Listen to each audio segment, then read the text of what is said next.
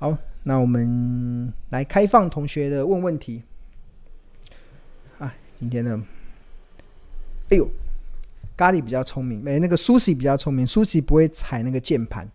他不会踩键盘过去，然后他就跳过去。但是咖喱就是踩着键盘过去，所以常常咖喱走过去就是灾难，不是啊，就是一阵混乱的开始。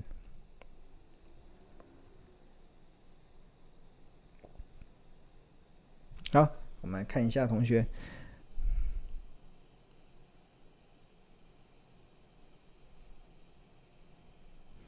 好，有一个 Johnson。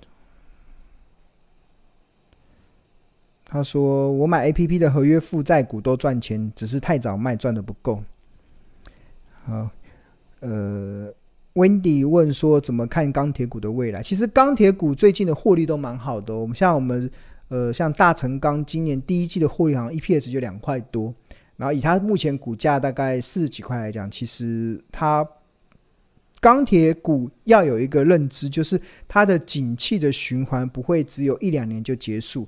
钢铁股二零二零年是在谷底，然后二零二一年开始慢慢的从谷底翻扬，现在是二零二二年。通常景气循环股，尤其是钢铁股，它要走多头，至少会走个好几年，它不会在一季两季就结束。所以像我自己啦，其实我自己在看钢铁股的时候，我也会去锁定一些。呃，一些标的，然后当它跌下来的时候，也许也可以去思考，对啊。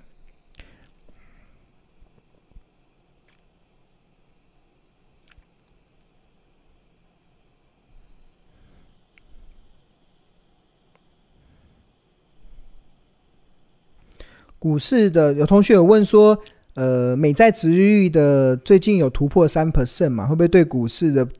波动加剧，已经加剧很多了，市场已经反映了，对吧？那就今年比较特别啦，今年的市场是股市、债市、汇市三杀，对啊。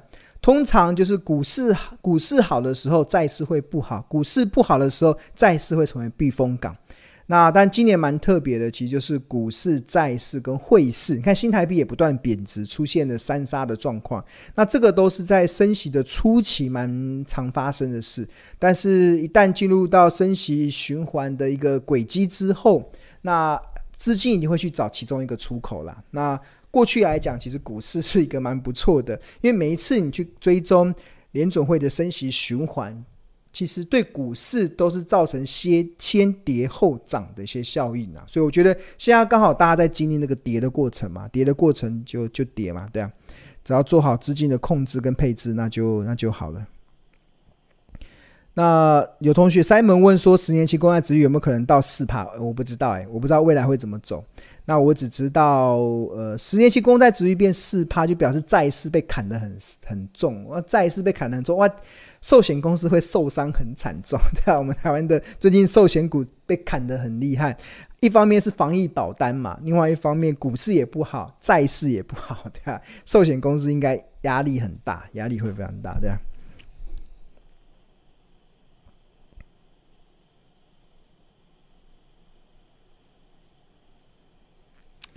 好，Grace 是这个《投资家日报》的订户，谢谢支持《投资家日报》。然后他有问到一一零一的台泥，台泥因为这一次的因为配息不是很好，因为他们可能有很多的资金要留在那个留在那个他们的接下来的转型的方向嘛。一一零一就他们人员的布局需要花很多钱。那现在现在四十二点六五这一波其实已经从五十四块跌下来了，跌下来了。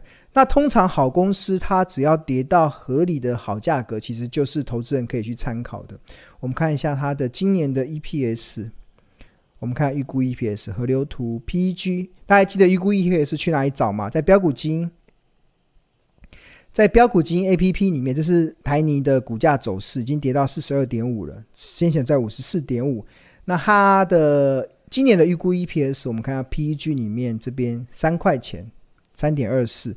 所以现在目前的股本一比大概就十几倍嘛，都还蛮合理的。接下来就看河流图，河流图先前哇，先前本一比的时候已经合理。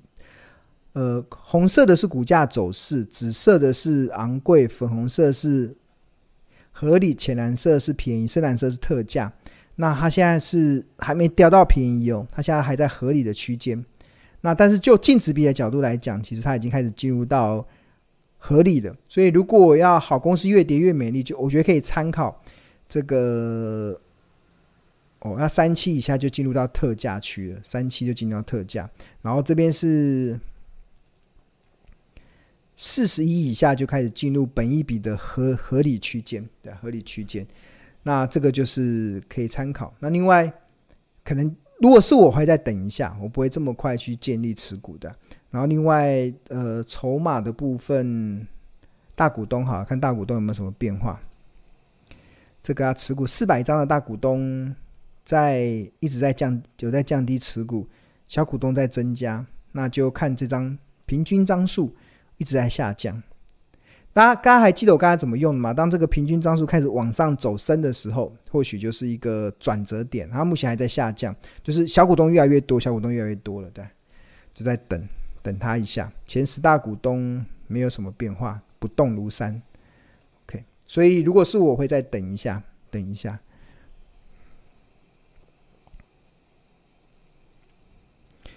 Wendy 说：“谢谢谢谢老师，就是投资股市已经二十几年了，今年跟着老师学是最近是睡得最好的一年，哇，很棒很棒，就是很不错哦。就是理财前要先理心，尤其在面对行情的剧烈波动的时候，我好像发现周遭很多投资人会睡不着觉，但是我们走我们这个门派的会睡得很安心，因为你知道你买的是好公司，你知道你买的是什么。”然后你知道你的进场的价位不是买在那种凯子价，不是追在那种疯狂价，不是追在那种昂贵价，你就在便宜价甚至特价的时候，你再进场多买一点。那我觉得这就是我们这个门派的一个优势啊，对啊。但确重点要在于你要确认这是好公司哦。我一直一直在强调，好公司的条件，未来营运会成长。那我以我自己啦，我们投资家日报有在追踪，都是追踪，呃，至少。明年甚至后年甚至大后年，我认为都还会持续成长的公司，就会列入到我们的好公司的口袋名单里面。不然现在很容易踩到地雷，因为现在很多的，因为去年的疫情。创造了很多疫情的受惠股嘛，因为疫情的关系，但是这疫情快过去了，所以很多过去的疫情的受惠股，它的营运的高峰已经结束了，所以接下来就开始衰退。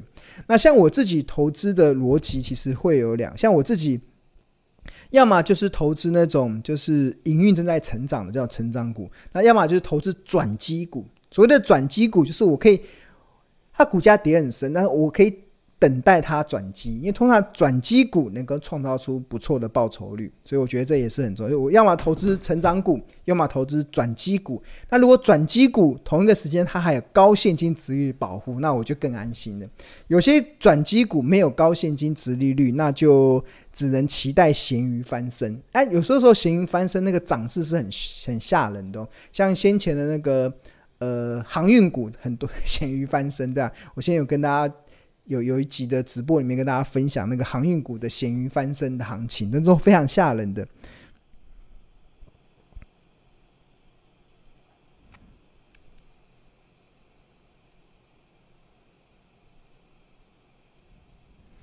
呃，所有的股票都会因为升息而进进行调整。那如果是日报追踪的股票，会在接下来的日报中会慢慢一档一档的揭示出来，所以我觉得同学可以不用太过的着急。我们我们昨天已经呃先针对这个封测公司一一家封测公司进行的评论，那在更几天前我们针对了台积电进行的评论，那接下来会一档一档，只要是我们日报有追踪的，都会慢慢的出现，因为刚好现在五月十五号以前会是第一季财报的。公布的时期嘛，所以通常都等第一季财报公布完之后，我们有用最新的数据去评估最新的这些企业价值，会比较准确。不然还没有公布你就评估，它公布完也要调整，所以所以通常都是等先公布了就先评论，先公布了就先评论，所以一定会调整，但是就等。但是那基本上我们的追踪都是好的公司啊，所以大家不用太过担忧。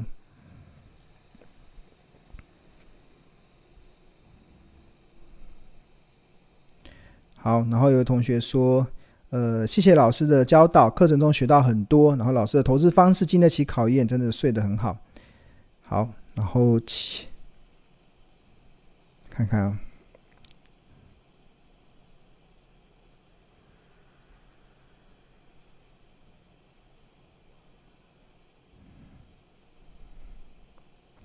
OK，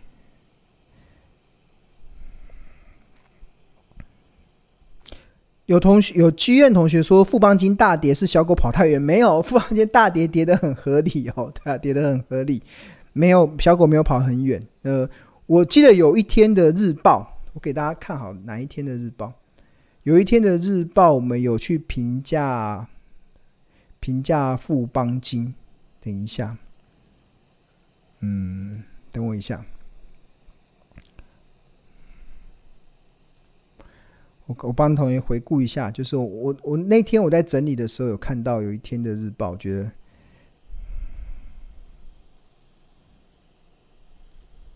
好像去年吧。同学等我一下，最后最后一个题目好，再回。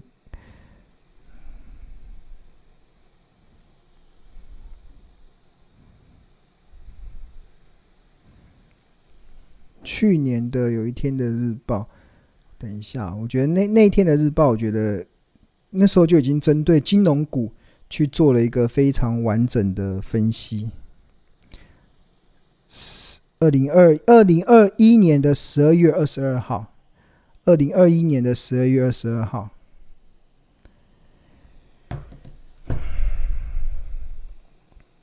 二零二一年十月，我们还有最后一题哈，二零二一年的十二月二十一号。二零二一年的十二月二十一号。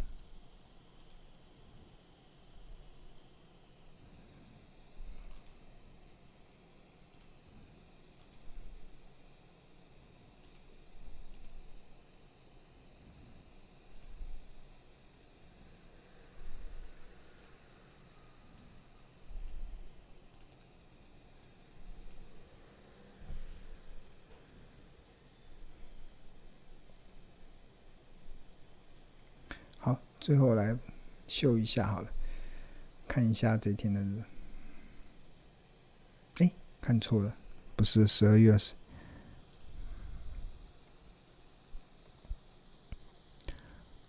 哦，十二月二十二号，不好意思，看错了。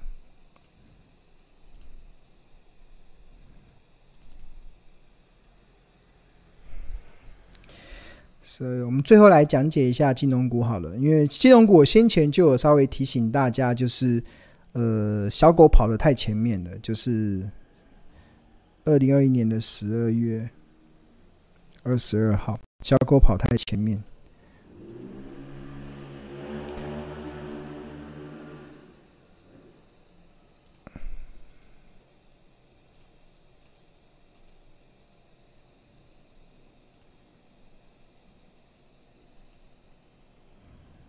十二月哦，二十二号。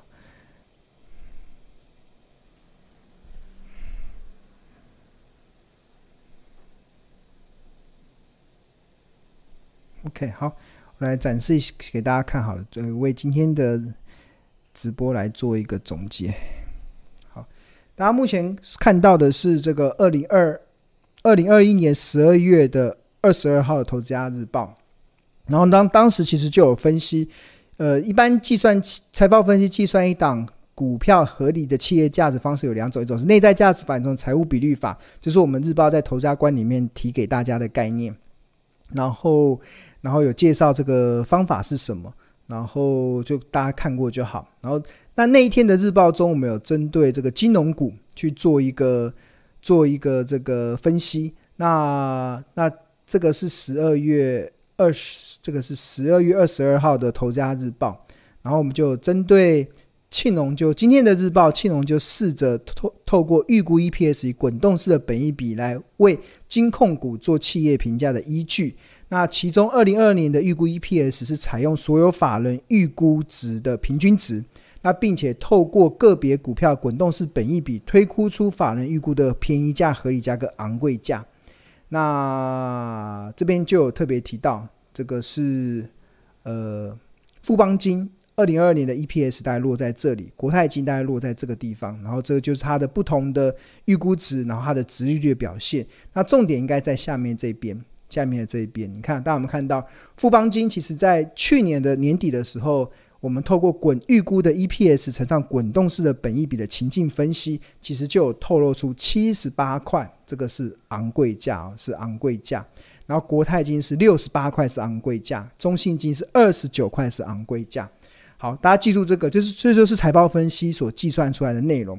然后我们重新再回到这个 APP 里面来看，来看一下这个。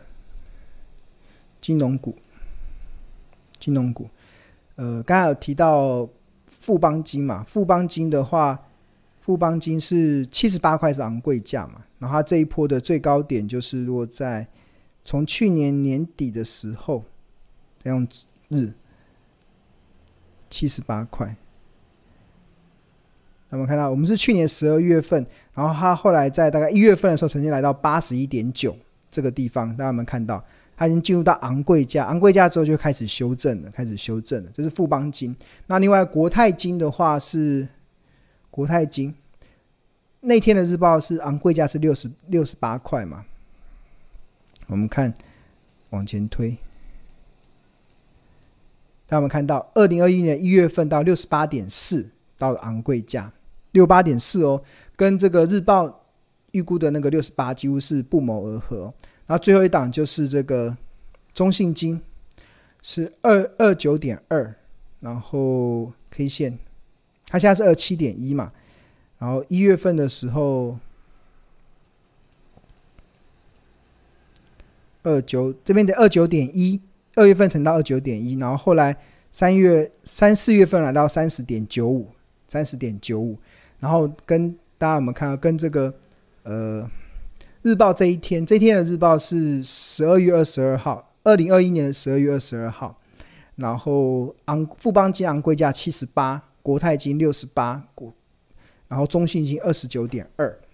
这个其实就是要跟大家说明的，其实就是呃，当你用投资的方式在看待股票市场的时候，那你透过财报分析去计算出合理的企业价值的时候。那你对于很多时候的股价的这个波动啊，你就不会锦上添花，也不会落井下石。那我看到现在很多投资人的心情都是不知道为什么，就对一些股正在跌的股票喜欢落井下石，然后呃先前啊对正在涨的股票喜欢锦上添花。那这就是你对企业价值没有定见的时候会反映出来的行为。那我们从我们这个门派出。出发的其实就很明白的了解一家公司的合理企业价值是多少。那当然，接下来的升息会调整企业价值，但是调整完之后，你心里也有个定见。当你有定见的时候，好处是什么？好处就是你可以睡得着觉，对啊，你会知道，呃，不会在股票市场中做傻事。就像巴菲特说的，股票市场存在的目的啊，对巴菲特来讲，就是看到每天有一群人在做傻事。那我们希望大家不要做傻事，就是你好好遵守我们这个门派。那当然，最近行情波动加大了。那我相信，只要你投资的是好公司，然后只要跟着我们的，跟着庆荣老师在很多节目中，还有在直播中不断分享的这个投资的节奏，做好资金的控管，那每一次的危机都会是转机。那你只要遵守好五点的要件。都能够成功的度过每一次台股的崩盘，甚至能够化危机成为你财富再增长的转机。哪五点？不要借钱买股票，不要扩大杠杆，有现金进场捡便宜好股票。然后呃，还有第四个就是现金用完了就 盖牌。第五个就是相信一定逆转胜。好，那分享给大家喽。那我们下周同一时间再见，拜拜。